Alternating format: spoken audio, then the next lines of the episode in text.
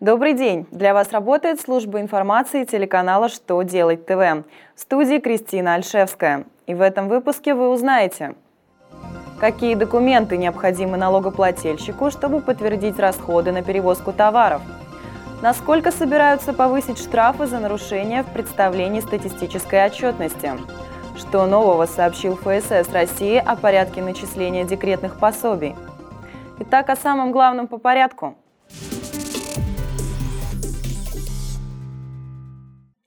Как известно, все расходы, уменьшающие налогооблагаемую прибыль, должны быть документально подтверждены.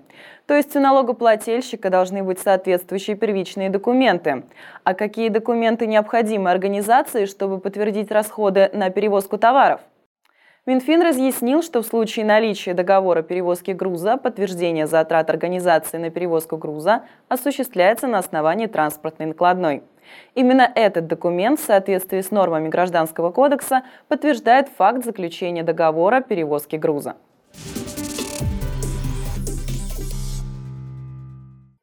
В скором времени могут увеличиться штрафы за нарушение порядка представления статистической информации и сообщения недостоверных статистических сведений – Соответствующий законопроект принят Госдумой во втором чтении. Изменения направлены на повышение качества статистической информации. Так, если закон примут, то штраф, налагаемый на должностных лиц, увеличится с 3-5 тысяч рублей до 10-20 тысяч рублей. При этом юридическим лицам придется уплатить в казну государства от 20 до 70 тысяч рублей. За повторное совершение этого правонарушения штраф с должностных лиц предполагается взимать в размере от 30 до 50 тысяч рублей, с юридических от 100 до 150 тысяч.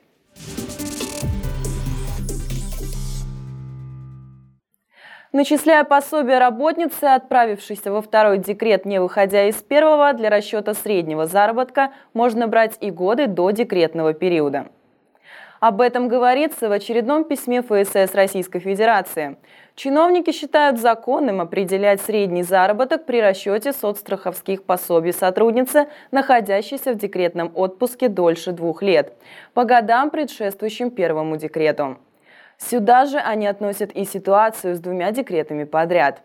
Ведомство приводит такой пример – когда женщина находилась в отпуске по беременности и родам и по уходу за ребенком с 2011 по 2014 год, а страховой случай наступил в 2015 году, то при расчете среднего заработка 2014 и или 2013 годы могут быть заменены на 2010 и 2009 годы, при условии, что это приведет к увеличению размера пособия. На этом у меня вся информация. Благодарю вас за внимание и до новых встреч.